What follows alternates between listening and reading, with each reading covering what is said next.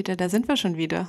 Ja, Katrin, was machst du denn hier? Ja, eigentlich wollten wir erst im Herbst wieder da sein, wenn die Tage kürzer werden und die Nächte länger. Und ehrlich gesagt, ich habe dabei an Advent gedacht. Was August? Genau. Aber ein Tauchgang im August ist doch auch nicht schlecht. Ja, wir haben es nämlich nicht ausgehalten, bis zum Advent zu warten. So sieht's aus.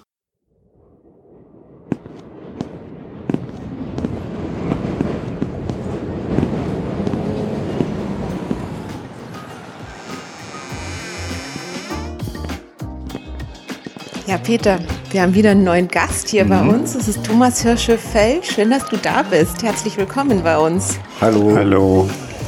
Ich stelle ihn kurz vor. Er ist Pfarrer. Selber hat er als Pfarrer in einer kleinen Gemeinde in Norddeutschland gewirkt, bevor er dann das Gottesinstitut der Nordkirche in Hamburg gegründet und geleitet hat.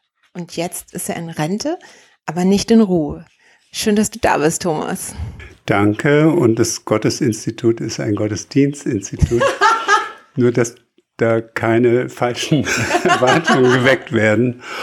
Ein Gottesinstitut hätte ich mich nie äh, zu gründen getraut. Das also, war eigentlich ein schöner Versprecher. Ja, aber. Äh, mhm, ja, ja. Aber vielleicht führt uns das schon zu dem hin, äh, äh was du uns mitgebracht hast, weil natürlich geht es in dem Gottesdienstinstitut um Gott. Was war das, was du da gemacht hast? Ja, es geht um Gott, aber man kann Gott ja nicht direkt erfahren, also nicht begegnen, sondern man kann immer nur dem begegnen, was Leute erleben, wenn sie, wenn sie Gottes Nähe spüren. Und dann sind so Vibrationen in der Luft oder Leute fangen an, irgendwas zu spüren oder Sie entwickeln eine Sehnsucht oder irgendwas. Man kann Gott ja immer nur in den Resonanzen erleben. Und eine, eine große klassische Resonanz ist ja Gottesdienst. Also, dass man ahnt, ich gehe an einen bestimmten Ort, in eine bestimmte Kirche, an einen bestimmten Platz und dort ist etwas. Da ist etwas. Ich spüre mehr Nähe zu Gott als sonst. Das hofft man. Oft stellt sich das ja gar nicht ein aber das hofft man. Und diese Sehnsucht ist auch in den kleinsten Kapellen und in den kleinsten Orten gegenwärtig. Und das hat mich interessiert. Das hat mich interessiert, ob man die Sehnsucht wieder wecken kann, wenn man in diese Häuser geht und wenn man dort äh, diese ja, diese seltsamen Reden, lateinischen Wörter, Choräle, wenn man das alles so irgendwie erlebt kann man noch wieder den Schrei hinter dem Choral ahnen, der zu, da mal dazu geführt hat, dass so jemand das gedichtet hat. Kann man noch das Seufzen hören? Kann man noch die Stimmen hören, die in den Wänden sind, von den vielen Taufen, die da stattgefunden haben und von den Leuten, die in die Kirche geflüchtet sind? Kann man diese Stimmen noch hören? Was erzählt der Fußboden? Na, solche Sachen haben mich interessiert. Ich kann mir das ja gut vorstellen. Und zwar dieses Bild, was du eben gebracht hast, ähm, dass das noch in den Wänden wohnt. Ich muss immer denken an eine Geige. Also eine Geige, ich, ich habe das mal von meiner Geigenlehrerin erzählt bekommen. Ich weiß gar nicht, ob das stimmt. Die erinnert sich an die, also eine Geige spielt man ein. Ähm, und je nachdem, wer da irgendwie drauf spielt äh, und wie gut und wie schön er da drauf spielt, so wird dieser Klang dieser Geige, also natürlich auch so das Holz und so ist auch natürlich auch alles wichtig. Aber ähm, die Klänge der Menschen davor, die gespielt haben, bleiben sozusagen in der Geige drin. Ähm, und äh, von daher kann ich mir das in Kirchenräumen genauso gut vorstellen, dass da Tränen und Hoffnungen und Gedanken und Gefühle von ganz vielen Jahrhunderten und mit ganz unterschiedlichen Inhalten irgendwie noch da sind. Ja, die sind da. Und wenn, wenn Leute, selbst wenn sie nicht kirchlich sind, viele Leute gehen ja gerne in so eine Kirche im Urlaub, weil es erstens, weil es kühl ist, tut gut äh, und man muss nichts glauben, man muss auch nichts, nichts, nichts, man muss sich auch nicht benehmen, weil ja kein Gottesdienst ist. Und viele Leute sagen, oh, hier ist was. Aber sie können nicht beschreiben, was es ist. Und dann hat es damit zu tun, ob eine Kirche belebt ist, ob dort andere Menschen beten, singen. Das spürt man in einer Kirche oft ab. Und manche Kirchen sind ganz hässlich, aber belebt durch Menschen, weil da eine Wallfahrt, Wallfahrten immer sind oder weil dort die Konfirmanden schlafen dürfen in der Kirche. Und ich habe mal eine Kirche erlebt, die haben sie alle Bänke rausgeräumt und dann haben sie 100 Betten reingestellt und haben dort nachts Geschichten erzählt. Die ganze Nacht. Und die Leute haben geschlafen und so. Und die Kirche war verwandelt hinterher. Es war anders. Man merkte, dass, dass sie sich geöffnet hatte. So. Das haben die Leute auch so beschrieben. Ja. Ich würde da gerne mal einhaken, weil du ja erzählt hast, dass mit den Stimmen der hier getauften Kinder, was alles in so einem Raum, vielleicht könnte man sagen, schwingt, aufbewahrt ist, wie auch immer, was da alles ist. Und ähm, ja, aber man hört die ja nicht sofort. Also bildlich gesprochen habt ihr dann Versuche unternommen, die Wand ein bisschen abzukratzen, was da drunter rauskommt. Ich meine es im übertragenen Sinne. Also ihr habt ja dann sicher Reisen, Entdeckungsreisen oder irgendwas unternommen, um manches freizulegen, wenn ich jetzt, wenn ich es richtig verstanden habe. Ja, man kann zum Beispiel, also das mit dem Freilegen ist ein schönes Stichwort, weil wir haben uns diese Reichstagsverhüllung mal in klein erlaubt, dass wir ganz wesentliche Elemente der Kirche verhüllt haben mit so großen Papierbahnen und mit Schnur so zugewickelt. So wie Christus Reichstag. Und dann haben. Oder wie die Katholiken am Freitag, Karfreitag, das, genau, in der Woche das, vorm Karfreitag das Kreuz, ja. Genau. Und dann ähm, merkst du plötzlich, wie anders der Raum wirkt. Und dann haben wir Stück für Stück das Papier eingerissen und dann die Nase von irgendwelchen Heiligen wieder freigelegt oder äh, eine, eine Maria, erst ihr Kind, man sieht nur das Kind, dann sieht man, reißt man den Rest raus und dann sieht man plötzlich den Kopf der Maria. Und es ist immer anders. Es ist ein Wiederentdecken dessen, was man schon hat. Das ist ja oft das Problem von Kirchen, dass die so, die haben so viele, so viele Dinge an, an, angelagert im Laufe der Jahrhunderte. Die sind immer noch dazugekommen, immer noch ein Bild, noch eine Statuette. Eine, dann ist was umgebaut worden. Das ist ja wie so ein Palimpsest, also wie so ein überlagerter Raum mit vielen Erfahrungen und Eingebungen und äh, das kann einen ja auch erschlagen. Und indem man das reduziert, äh, kann man Stück für Stück sich seine eigene Kirche zurückerobern oder zurückentdecken. Und dann sieht man sie hinterher anders. Ja. Und wir haben auch mit Kindern gespielt, dass sie sich neben die Maria stellen, mit auf die Leiter zum Beispiel, und dass sie als die Maria sprechen. Man kann ja die Maria interviewen und die, das Kind, was neben der Maria steht, neben der Statue, antwortet für die Maria und sagt, man fragt sie, was isst du eigentlich morgens immer? Und was machst du mit deinem Kind? Und wie schläft dein Kind abends? Also solche Dinge. Und dann antwortet das Kind aus seiner Erfahrung. Ist auch sehr anrührend. Ja. Wie würdest du das bezeichnen? Das ist nicht das richtige Wort, aber es hat doch auch was von Verfremdung, damit es einem wieder nahe kommt. Ja, es geht um Verfremdung. Äh, und gleichzeitig um Aneignung. Also wenn ich mich hineinversetze in eine Statue, dann leihe ich ihr meine Erfahrung, meine Lebenserfahrung und ich kann dann sagen, welches Müsli Maria morgens isst. In dem Zusammenhang stellt sich mir die Frage, der Gottesdienst ist ja ein Ritual. Und die Rituale haben ja auch eine Tendenz, dass alles unverändert sein muss. Also die müssen ja, der Ostergottesdienst, der muss ja immer der Ostergottesdienst, oder es gibt so eine Tendenz, sage ich, ja, die so auf Beharrung, also die Leute wollen das ja gerade, dass es unveränderlich ist, ewig, oder ich weiß nicht, ja.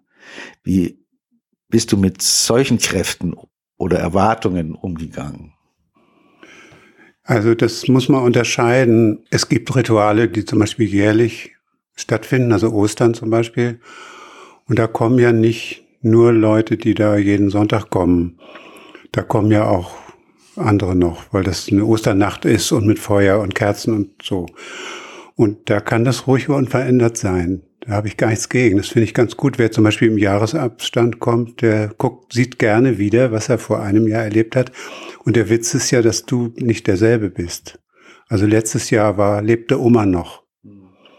Und dieses Jahr lebt sie nicht mehr. Ja, was ist jetzt Ostern? Und an derselben äh, Liturgie merke ich, dass ich ein anderer geworden bin. Das empfinden viele auch Weihnachten zum Beispiel. Viele gehen ja nur Weihnachten in die Kirche und dann merken sie, oh ja, ich bin älter geworden oder anders oder leichter oder schwerer. Und deshalb finde ich äh, Liturgien, die sich nicht verändert, im Prinzip auch erstmal schön. Das ist ja auch wie so eine Inneneinrichtung. Ich reiß ja auch nicht jährlich die Tapete weg, weil ich möchte, wenn ich nach Hause komme, dann möchte ich mein Zuhause wiedererkennen. Gerade auch wenn ich nicht so oft da gehen gehe, dann habe ich das umso lieber, dass ich wieder erkenne, was ich letztes Jahr auch kannte. Und gleichzeitig gibt es äh, Verkrustungstendenzen. Also es gibt das Phänomen, dass, dass man einschläft bei dieser Liturgie, dass man gar nicht mehr weiß, das habe ich am Anfang gemeint, dass man gar nicht mehr weiß, wo war der Schrei hinter dem Psalm. Was hat der Choral mal gemeint? Was hat so eine Versikel Kyrie eleison? Was hat es mal gemeint? Man spürt es nicht mehr. Es wie in einer schlechten Hausgemeinschaft weiß man nicht mehr, wo der Anfang war. Wir waren doch mal verliebt. Da war doch mal was. Und es ist aber so runtergekocht. Und das ist schade. Und da muss man aufrauen. Und da muss man dann die Figuren verhüllen, sage ich jetzt mal im Bild des Raums. Das kann man auch mit der Liturgie machen. Man kann die Liturgie verändern, drehen, verfremden, so dass man plötzlich wieder aufmerkt und sagt, oh, mein eigenes Heim ist, äh, sieht plötzlich neu aus. Ich habe, äh, das ist ja interessant. Ja. Ich frage mich manchmal, also du sprichst jetzt von dem Gottesdienst in der evangelischen Kirche, wo ich denke, die Liturgie ist ja viel freier, erlaubt viel ja, mehr Möglichkeiten. Wenn ich an die Liturgie im katholischen Gottesdienst denke, ist schon viel mehr gesetzt. Und dennoch habe ich das Gefühl, es gibt äh, Gottesdienste, in denen kriege ich Heimweh und welche, in denen wäre ich wütend oder in denen fehlt mir was oder so. Und obwohl die Liturgie so gleich ist, löst das eine das eine und das andere das andere aus. Und dann frage ich mich hinterher und bin so verwirrt darüber und denke, woran liegt das? An welchen Gesten, an Nuancen? Und gleichzeitig bin ich irritiert darüber, weil ich denke, mein Herz kann doch nicht oder mein Gefühl kann doch nicht an diesen Gesten und Nuancen liegen. Ich müsste doch da drüber stehen. Aber ich habe den Eindruck, du hast diese Gesten und Nuancen irgendwie versucht auszumachen oder irgendwie versucht zu schauen, woran liegt das, dass es vielleicht noch anderen so geht. Kannst du das benennen? Ja, die Stimme zum Beispiel ist, äh, die Stimme ist ein ganz wesentliches Instrument, weil es eine bestimmte Stimmung, weil, weil sie eine Stimmung erzeugt. Also manche Menschen, die haben so eine Stimme, die ist sehr anstrengend einfach und die können die gleiche Melodie und gleiche Liturgie machen, mhm. aber man wird nervös und man weiß eigentlich gar nicht warum. Und andere, die machen so ihr, so ihr Ding. Und wieder andere haben so ein Singen, sagen, ja, lasset uns beten und so. Und das ist dann hat ein bisschen was Einschläferndes. Also es gibt ganz verschiedene Nuancen der Stimme. Und darauf kann man achten. Darauf hat man Einfluss. Gerade wenn man ständig andere Menschen seine eigene Stimme ausliefert, dann ist es wichtig, dass man da was macht und darauf achtet und einfach weiß, wie sie wirkt. Jetzt kann man nur hoffen, dass unsere Hörer sich gerade mit unseren Stimmen wohlfühlen, aber es wird wohl so sein. Man kann ja auch vorspulen oder abschalten. Also das kann man im Gottesdienst ja nicht. Man kann ja auch nicht einfach rausgehen und sagen, weil diese Stimme mich nervös macht oder so. Dann gibt es Timing. Es gibt unterschiedliches Timing. Ich erlebe bei uns im evangelischen Gottesdienst, aber auch in vielen Messen, die ich erlebt habe, einen eigenartigen Zwang, dass es immer weitergehen muss. Es muss immer weitergehen, eins nach dem anderen. Und ich weiß, man kann durch kleine gezielte Pausen innerhalb der Liturgie den Raum entspannen für einen Moment und kann aufhorchen lassen und dann weitermachen. Und vieles je routinierter es ist, läuft und läuft und läuft und man hat das Gefühl, es ist wie, eigentlich wie ein Büroalltag. Eins kommt nach dem anderen. Das sind zum Beispiel so Nuancen, auf die ich geachtet habe. Da gibt's noch viele, viele mehr. Es sind auch Gesten. Mhm. Viele, die Gottesdienst leiten, machen Gesten, die sie sich so überlegt haben.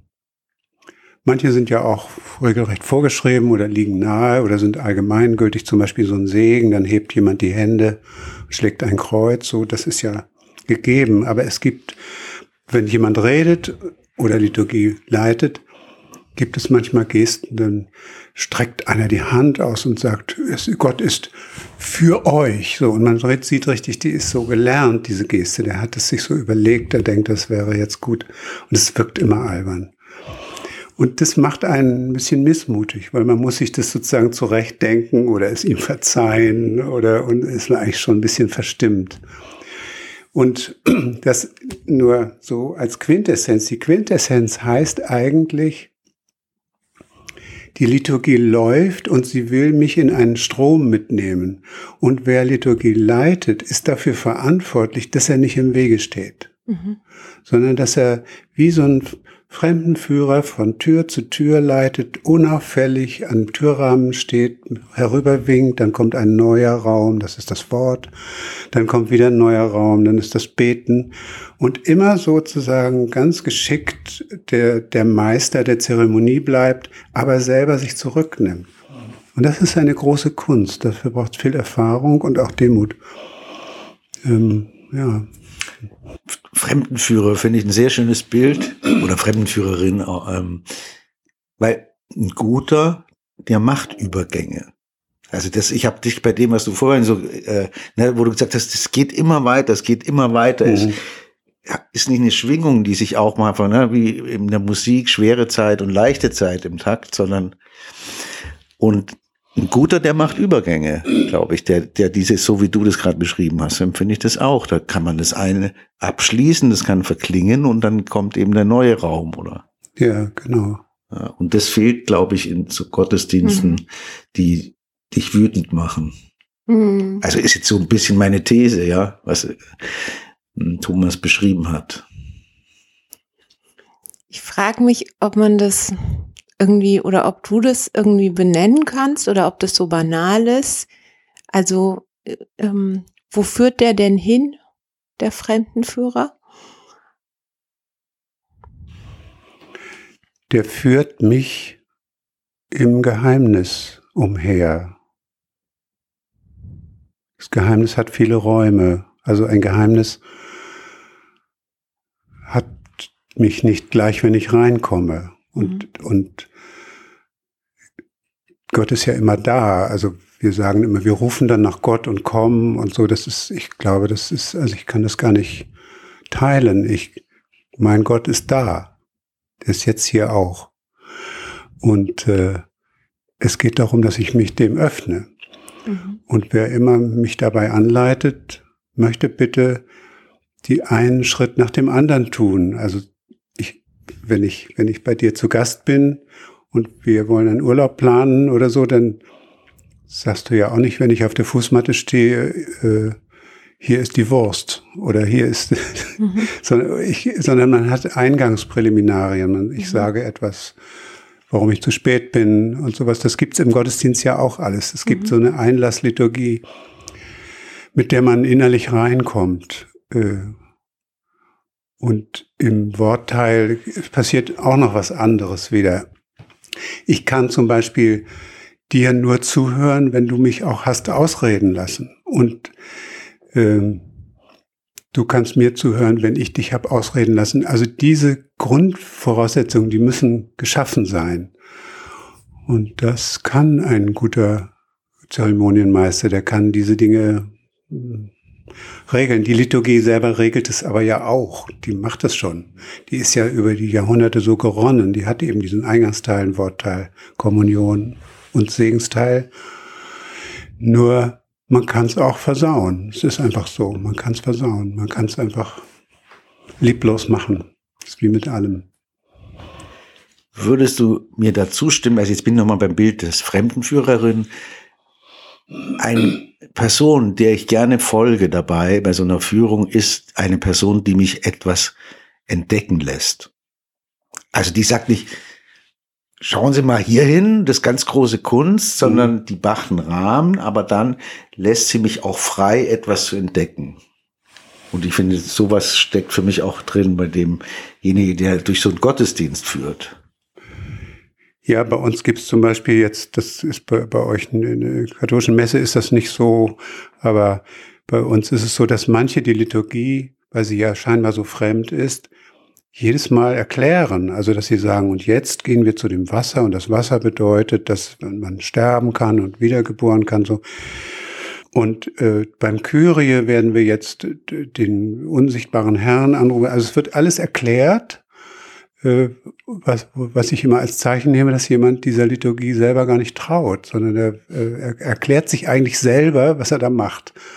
Und dadurch springt er immer raus in so eine Metaebene. Und das ist, wie du eben sagst, nicht wie so jemand, der, den mich mich gucken lässt, sondern ich könnte ja sein, dass ich durch ein tolles Kyrie viel mehr aufgeregt werde, als wenn er sagt, das Kyrie, was wir jetzt hören, ist und das soll und so weiter. Also mich entdecken lässt. Aber das ist in diesen Zeiten nicht so einfach, weil das muss man eben auch wissen, die Liturgie, die wir feiern, ist eine komplett eingedampfte. Also wenn man die H-Moll-Messe hört, da sieht man das wahre Ausmaß der Stücke. Die H-Moll-Messe von Bach, meine ich, da hört man das wahre Ausmaß der Stücke. Da dauert ein Kyrie fünf Minuten, aber mindestens. Äh, oder ein Glaubensbekenntnis dauert sechs Minuten und entfaltet sich komplett. Und da merkt man erst, wie die Seele überhaupt anfängt zu schwingen. Und das, was wir in unserer Liturgie haben, das sind ja alles Schrumpfstücke, also eingedampfte Kürzel, die wir uns zurufen, so wie wenn wir 20 Witze haben und ich rufe 17 und er fängt an zu lachen. Das geht, weil wir uns kennen und weil wir Witz Nummer 17 kennen. Aber das geht nicht, mit Leuten, die das nicht kennen. Und insofern muss man auch gnädig sein. Die Liturgie, die wir haben, ist eine, eine, eine Zusammenfassung von viel größeren Gemütsbewegungen im Geheimnis. Ja, so vielleicht. Wenn ich richtig verstanden habe, habt ihr auch in dem Institut oder du auch selber versucht, andere Formen auszuprobieren, um Teile dieser Liturgie anders zu erfühlen, eben nicht auf diesen gängigen Wegen oder den traditionellen Wegen. Wie habt ihr das gemacht? Wie sah das aus und hat das funktioniert? Ja, ich erinnere zum Beispiel in einem Tagungshaus mit angeschlossener Turnhalle ein Bischof, 20 Diakone, 20 Jugendarbeiterinnen und Jugendarbeiter, also wir waren, weiß ich, 50, 60 Leute und es war eine große Turnhalle. Und wir sind an einem Ende gestanden und haben ganz leise geflüstert Kyrie eleison, eine ganz einfache Thesee-Melodie. Kyrie eleison, so ganz leise auf der Melodie und dann sind wir in Mäuseschrittchen weiter nach vorne gegangen, sozusagen zum anderen Tor rüber.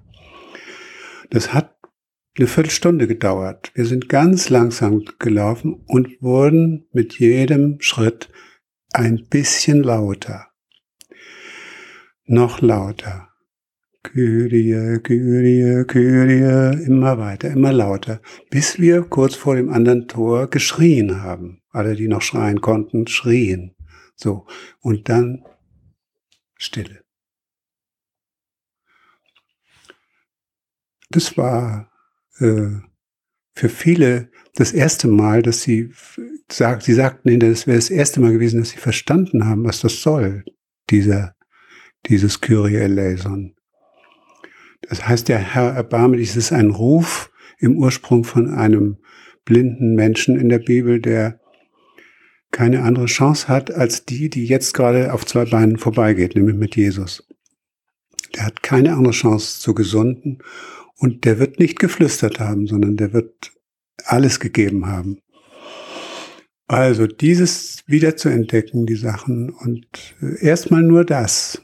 das hat oft schon gereicht für viele. Haben sie gesagt, jetzt verstehe ich. Das ist ein Beispiel. Es gibt viele andere. Das ist ein schönes Beispiel. Also, das war jetzt mit dem Kyrie ein sehr schönes Beispiel. Irgendwie, da steckt doch das drin, das wieder hervorzuholen oder wieder hörbar zu machen, erlebbar zu machen, dass es auch ein Weg ist, also durch dieses Bild, ne, durch die Turnhalle, dass man etwas Ja. immer näher kommen will. Ähm, Und ich glaube, es fehlt in unserer Kirche an, an dem, was man äh, im, im weltlichen Bereich, im therapeutischen Bereich, im esoterischen Bereich Initiation nennt.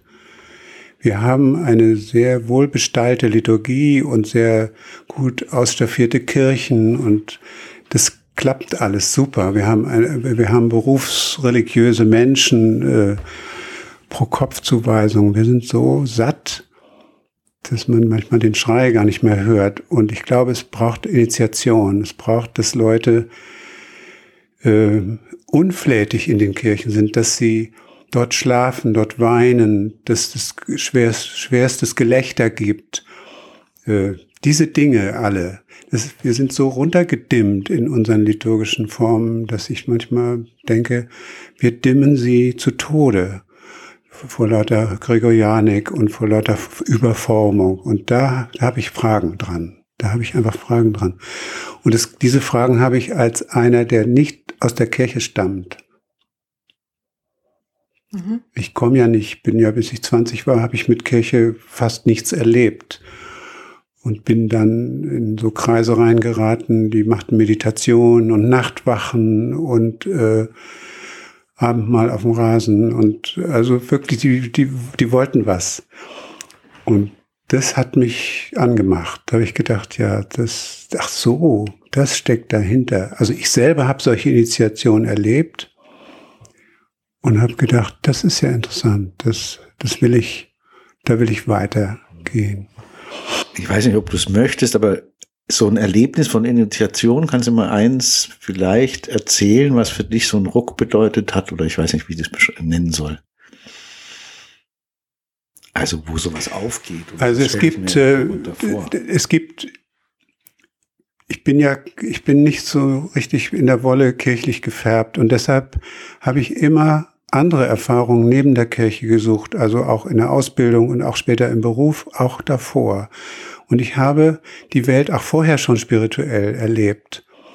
Und ich habe zum Beispiel als Student angefangen, in den Alpen zu wandern weil mich das angezogen hat und weil es da einfach eine Ausschreibung gab, da konnte man mitgehen. Dann wollte ich das kennenlernen. Und dann habe ich, das erste Mal gab es einen Vier-Stunden-Anstieg an dem zweiten Tag.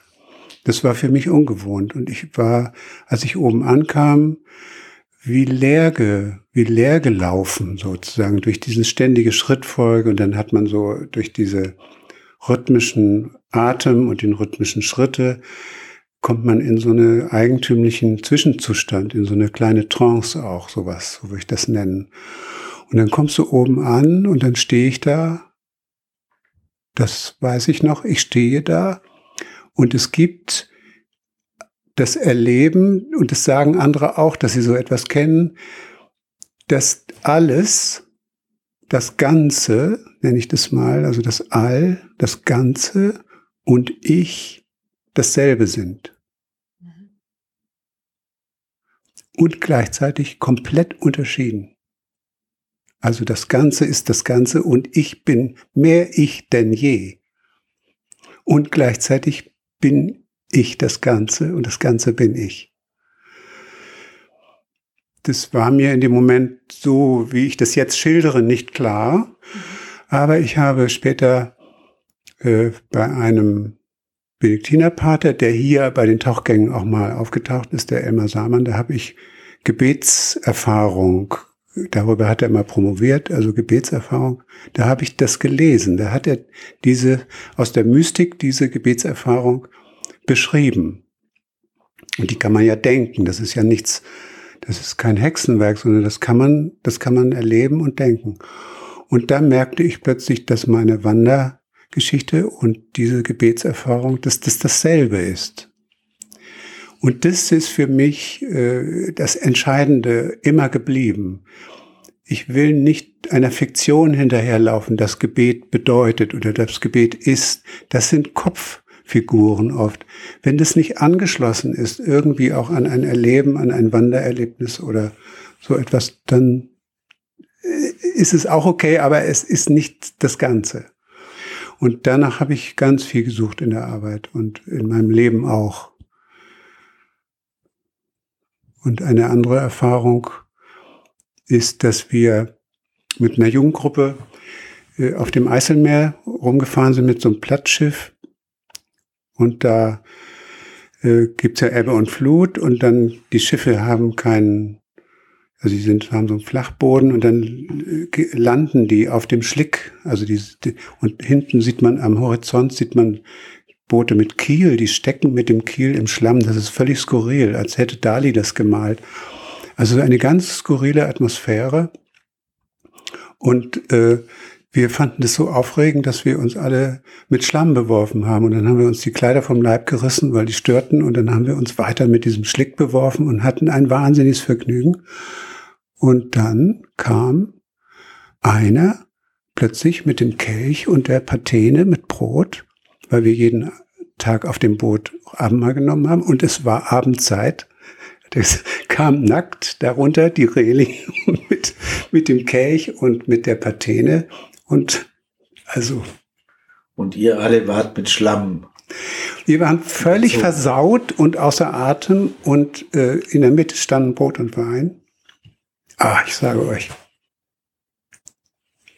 Das ist doch irre. Also wie große Lebensfreude, große Intensität und die großen heiligen Dinge, wie die zusammengehen. Das ist schon, ja, das ist großes Kino. Und das sind die Dinge, die mich immer inspiriert haben und gespeist haben. Und deshalb habe ich so Zeug auch inszeniert manchmal. Also nicht mhm. mit dem Schlamm und so, also alles sehr viel ziviler in Tagungshäusern. Aber man muss auch mal von einem heiligen Ding überwältigt sein. Einmal im Leben. Sonst findest du keine Tür, keine Tür in dieses, in diese Zone. Das, es reicht eine Tür, wo man einmal so durchgebrochen ist und denkt, boah. So. Ich habe dann sofort die Frage im Kopf, was kann man dafür tun, dass man überwältigt wird? Aber das geht ja eigentlich auch nicht. Ja, das ist aber in, also das ist mit hoher Amplitude dasselbe, was wir vorhin über die Liturgie geredet haben. Ist jemand imstande, Räume zu öffnen mhm. Und Leute reinzulassen? Hat er ein Arrangement gemacht, was viel ermöglicht? Oder ist alles zugesperrt und äh, muss es alles immer nach Schema F gehen? Oder ist es, hat es so eine Lockerheit? Und ich meine, unterscheiden zu können, äh, Leute, die, die, die leiten, ob die was erlebt haben, ob die auch mal im Schlamm wühlen oder ob sie einfach nur, ja, Entschuldigung, so mit zusammengekniffenem Hintern durchführen. So, das meine ich schon, das ist ein Unterschied. Also das heißt eigentlich, wer in der Kirche auftritt, muss auch irgendwie ein bisschen Lebenserfahrung hätte. Es wäre schön, wenn er auch Lebenserfahrung hätte und vital wäre. Und ich, das mache ich der kirchlichen Ausbildung manchmal zum Vorwurf, dass sie, dass sie so schmal spurt dann. Nicht? Ich, also ich habe das in den Priester, von Priesterseminaren und Priesterausbildung habe ich das öfter gehört, dass die, die Ausbildung ist so eng gespurt, dass für solche Sachen eigentlich, und wenn sowas passiert, dann so ein Exzess, dann ist auch gleich ganz schwierig. Da haben wir evangelischen, wir haben da buntere Vögel. Ja. Ich streue da mal Salz rein oder weiß gar nicht, ob das das richtige Bild ist, aber ja. was ich denke oder ist, dass ja auf jede Ekstase, ich nenne es mal eine Ekstase, vielleicht auch die du da erlebt oder beschrieben hast, erfolgt, erfolgt ja auch so eine Erschöpfung oder Ermüdung, so ein oder so ein so ein also ich kenne das von Freizeiten, die besonders toll waren oder wenn man aus dem Urlaub zurückkommt, dann kommt man platzt man so von und wenn man dann vielleicht sogar noch verliebt war oder so, dann kommt man von dieser Fahrt nach Hause und fällt erstmal in ein tiefes Loch. So, und der Alltag ist so grau und äh, das ist, aber gibt es nicht auch, also gehört nicht zu diesen Ekstasen zum einen auch die Müdigkeit danach. Ähm, also das ist der Preis dafür vielleicht. Und gleichzeitig, da merke ich jetzt auch in meiner Frage, dass es irgendwie klingt irgendwie gut katholisch, ist nicht auch dieses dieses sich langweilen und wiederholen und sich dabei immer langweilen irgendwie auch ein Teil des Spiels und ein Teil dessen, dass die Ekstase passieren kann? Also ja, das, das ja. ich stimme zu. Ich stimme zu. Ich, wenn ich jetzt von diesen Verrücktheiten erzählt habe, dann sind es, dann meine ich, dann sind das einmalige Sachen. Mhm die, das kann man nicht wiederholen. Okay. Nicht so. Man kann das dann irgendwie Stimmt, das als Happening inszenieren. Danach, was deine Sehnsucht nähert und zehrt, ne? Genau. Stimmt. Das mhm. ist, geht so, wo, wo bin ich selber mal im Eis eingebrochen oder, oder so. Das, das, das kann, erträgt man ja nicht, wenn man das mhm. jetzt jede Woche oder so ist ja. Aber die Müdigkeit danach gehört auch dazu und sie ist auch eine Wirkung des Geistes. Also das ganz große Hoch und das ganz große Tief danach, das sind beides Wirkungen des Geistes. Aber ohne diese Amplituden wären wir nicht, die wir sind. Wir brauchen gelegentlich diese hohe Amplitude. Und die, der Gottesdienst, der dann sich wiederholt und wiederholt, der macht aus diesem einmaligen Ereignis, aus dieser Ekstase, macht er ein Dauerprogramm der singt dann dauernd Gloria in Excelsis, was ja eigentlich ein, ein himmelsstürmendes Ding ist. Aber der macht es dann so relativ moderat, damit es wiederholbar wird. Also er schickt uns in, den, in das Zitat der Ekstase, würde ich sagen. Und äh, das, genau das wiederum, wenn das lange wiederholt wird und dauerhaft wiederholt wird, kann, wenn es gut geübt ist, eine neuerliche Durchbruch erzeugen. Da bin ich ganz sicher. Ähm, insofern macht das Sinn. Es macht aber beides zusammen macht Sinn. Also mir geht's immer so, jetzt auch in anderen Zusammenhängen, ich brauche die Person und ich brauche den Inhalt. Das heißt, ich kann nicht nur Inhalt haben und ich möchte auch nicht so einen Parteisoldaten vorne stehen haben, der mir was erzählt, sondern ich muss diesen Menschen spüren, meine Frau ist egal, und dann kann ich mit den, dann kann ich die Inhalte gut aufnehmen.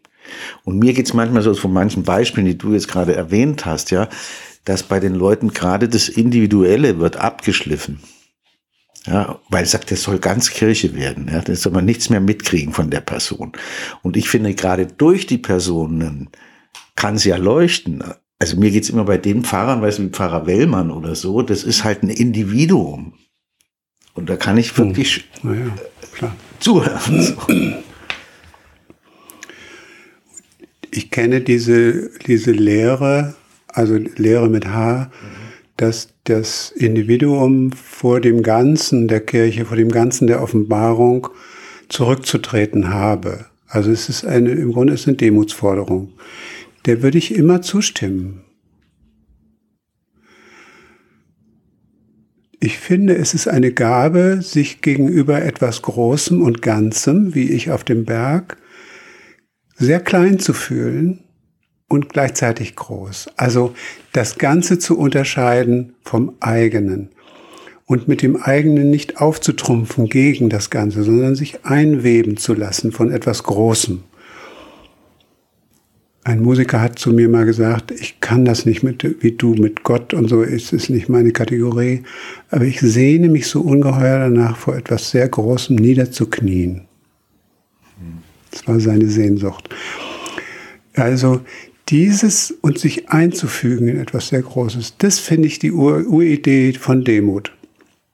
Das muss aber überhaupt nicht unter dem Verlust der Individualität geschehen. Also was, was behaupten wir denn mit Jesus und Gott? Wir behaupten doch, dass das Ganze, nämlich Gott, also der ganze Kosmos, Gott, auf einem einzelnen Gesicht erscheinen kann. In der Krippe. Ist doch so ein Wahnwitz, so etwas zu behaupten. Und deshalb darf das Individuum wie Jesus Profil gewinnen in Rückbezug auf das Ganze, Ursprung, Vater, wie wir das auch immer nennen. Und Jesus hat das ja dauernd behauptet, er wäre im ständigen Funkkontakt mit dem Ursprung. Und wenn ihr mich seht, dann seht ihr den Ursprung. Und wenn ihr mich seht, seht ihr den Ursprung. Guckt mein Gesicht, dann seht ihr, wie Gott leidet oder wie Gott sich formt. Also die Beziehung zum Ganzen und die Demut, sich einzufügen, steht, ist dasselbe wie Individualitätswerdung. Denn ich glaube, dass Menschen überhaupt nur Individuen werden, wenn sie sich verschwenden an etwas, was viel größer ist als sie selber. Dann werden sie ein Individuum. Und was ich erlebe in der starren Befolgung dieser Lehre von der Demut ist, ich tue so, als würde ich mich runterdimmen. Also ich verstecke mein, meine Individualität und mache ein künstliches Dimmprogramm auf, indem ich sage, damit man, dann rede ich wie eine Maschine, damit man meine Individualität und die Individualität der Geschichte, der Bibelgeschichte nicht hört. Und das ist ein Missverständnis. Ich glaube, es ist ein tiefes Missverständnis. Thomas, du hast noch was Praktisches mitgebracht für uns. Ja, wir haben überlegt, ob wir mal einen und denselben Text, einen, Bibeltext aus dem Evangelium mit drei verschiedenen Stimmen lesen, damit man hört, wie verschieden derselbe Text klingen kann, äh, um diese These von der Individualität äh, ein bisschen zu illustrieren. Also die These sagt, äh, man kann einen Bibeltext verschieden lesen und es ist schön, wenn er verschieden gelesen wird, weil verschiedene Facetten in ihm sichtbar werden. Und das haben wir überlegt, jetzt zu tun. Das heißt, man hört jetzt dreimal denselben Text aus dem Evangelium nach Matthäus und hört, wie das klingt. Okay, dann fange ich an. Hm. Als Jesus von dem Berg herabstieg, folgten ihm viele Menschen nach. Und siehe, da kam ein Aussätziger, fiel vor ihm nieder und sagte, Herr, wenn du willst, kannst du mich rein machen. Jesus streckte die Hand aus, berührte ihn und sagte, ich will es, werde rein. Im gleichen Augenblick wurde der Aussätzige rein. Jesus aber sagte zu ihm, Nimm dich in Acht, erzähl niemanden davon, sondern geh, zeig dich dem Priester und bring das Opfer dar, das Mose angeordnet hat. Das soll für sie Beweis deiner Heilung sein.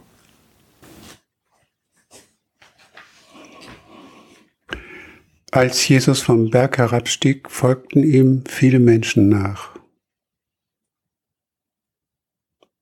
Und siehe, da kam ein Aussätziger, fiel vor ihm nieder und sagte, Herr, wenn du willst, kannst du mich reinmachen.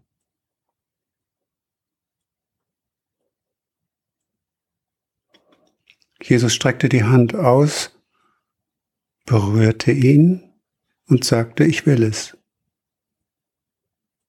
Werde rein. Im gleichen Augenblick wurde der Aussätzige rein. Und Jesus sagte zu ihm, nimm dich in Acht, erzähl niemandem davon, sondern geh, zeig dich den Priestern, bring das Opfer dar, das Mose geordnet hat. Und das soll für sie Beweis deine Heilung sein.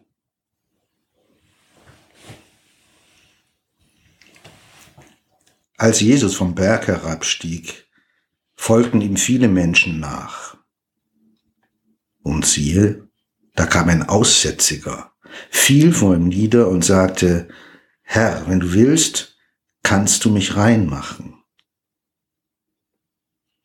Jesus streckte die Hand aus berührte ihn und sagte, ich will es, werde rein. Im gleichen Augenblick wurde der Aussätzige rein. Jesus aber sagte zu ihm, nimm dich in Acht, erzähl niemandem davon, sondern geh, zeig dich dem Priester und bring das Opfer dar, das Mose angeordnet hat. Das soll für sie Beweis deiner Heilung sein.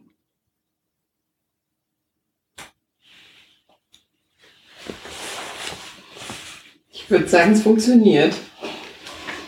Also allein schon auf mich hat das unterschiedlich gewirkt. Ja, und das ist, ich glaube, dass es ein Gewinn ist, dass es, hm, dass man unterschiedliche Versionen desselben hört und dass es sich dadurch anders einprägt. Und ich könnte es jetzt ja auch so lesen, dass ich einfach versuche alles zu nivellieren. Als Jesus von dem Berg herabstieg, folgten ihm viele Menschen nach, und siehe, da kam ein Aussätziger, fiel vor ihm nieder und sagte, Herr, wenn du willst, dann kannst du mich reinmachen. Das ist auch in Ordnung, man kann das so lesen, äh, aber es ist halt immer der gleiche Ton, und ich habe manchmal das Gefühl, äh, wir machen zu viel gleiche Töne.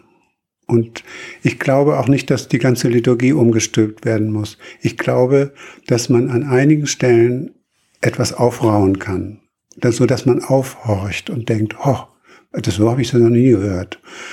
Und das reicht oft. Man muss nicht immer alles gleich reformieren oder so. Aber an einigen Stellen richtig genau wissen, was man tut und sehr, sehr wach tun. Und dann kann man wieder es laufen lassen, Choräle singen und vor sich hin brabbeln. Das geht. Diese Mischung, die macht's am Ende, glaube ich. Ich muss jetzt nochmal an die Geige denken, von der dir die Geigenlehrerin erzählt hat, weil die klingt eben anders, wenn man anders drauf spielt. Aber bleibt trotzdem die Geige. Ja. Ja, es ist ja trotzdem das Instrument mit seinen Möglichkeiten und man kann die eben vielleicht noch schöner zum Klingen bringen. Also, dass sie eben mehr klingt, mehr spricht. So habe ich dich jetzt auch verstanden. Ja, oder auf ihr Kratzen mal und ja. Klar. Ich hatte die in echt ja ganz lange einem Profimusiker ausgeliehen, der bei uns gewohnt hat und der hat die immer bespielt. ja, ich finde ja die Geräusche, die man gerade mit Geigen machen kann, Hintersteg, Vorschläge, äh, Total. wunderschön. Also das ist ja, gehört für mich schon zur Geige mit dazu, ja. Also. Ich habe noch eine Frage, Thomas. Ich weiß gar nicht, ob ich das fragen darf. Wo kommt, wo kommt diese, diese Sehnsucht her? Also diese, dieses, dieses Verlangen nach mehr oder auf, auf welchem Grund wächst das? Dieses sich nicht zufrieden geben mit diesem, wie du es uns eben vorgemacht hast. Auf welchem Grund steht das? Ja, das äh, auf morastigem Grund. Äh, das steht ja auch schon bei Paulus, dass man seine Schätze in zerbrechlichen Gefäßen heimträgt. Also ich bin äh, praktisch Einzelkind und bin aufgewachsen am Waldrand und man konnte die, also die Stille war manchmal so stark, dass man sie anfassen konnte. Also man, es war ohrenbetäubend. Das ist so nur so, um das Ambiente zu beschreiben. Und in diesem, in diesem Haus wohnten eine alte Mutter und ein alter Vater, die noch einen jungen Sohn bekommen hatten. Und beide Menschen waren vom Krieg äh, völlig verzeichnet, würde ich heute sagen, also gebrochen. Und äh, der Lebenswille meiner beiden Eltern hat dazu gereicht, noch ein Kind zu kriegen und auch weiterzuleben. Aber die, dieser Lebenswille ist gewissermaßen auf mich nochmal über, also vererbt worden. Äh, mach du, mach du weiter. Halt uns am Leben und halte auch, ja, so denke ich es manchmal, halte die Kirche am Leben, Mutterkirche. Also was man so für Aufträge mitbringt von zu Hause, pathologisch oder überfordernd, wie auch immer, ich habe ihn angenommen, diesen Auftrag und äh, habe versucht, Mutterkirche ein bisschen Leben einzuhauchen oder sie am Leben zu halten auf meine Weise. Das ist natürlich völlig vermessen, völlig idiotisch, solchen Auftrag anzunehmen. Ich bin daran auch gescheitert, muss ich so sagen. Aber einige haben aufgehorcht, das weiß ich. Und äh, das reicht mir. Ja, da komme ich her. Und dieser Lebenswille den habe ich, weiß ich nicht, wo ich den her habe. Den habe ich vielleicht auch vom Himmel geerbt. Ich bin auch zweimal dem Tod von der Schippe, also war schon ganz nah dran. Aber irgendwas in mir wollte weiter. Darauf habe ich keinen Einfluss. Also ich weiß um diese Kräfte, die einen halten können auch. Nicht nur die Selbstüberforderung, sondern da ist auch was drunter, was mich in eigentümlicher Weise hält. Ja.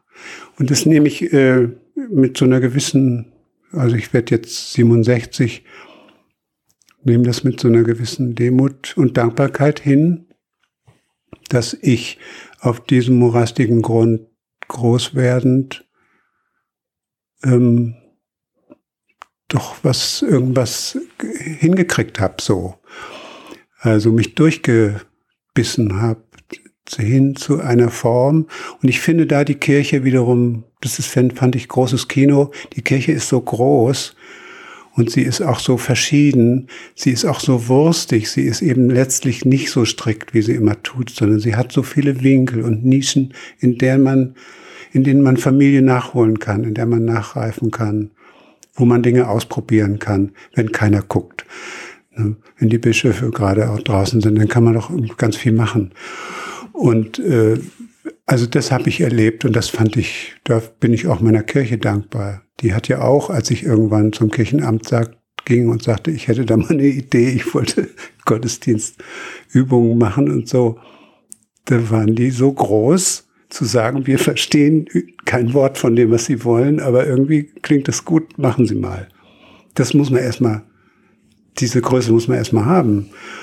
Und das danke ich dem Laden, also meinem Laden auch sehr.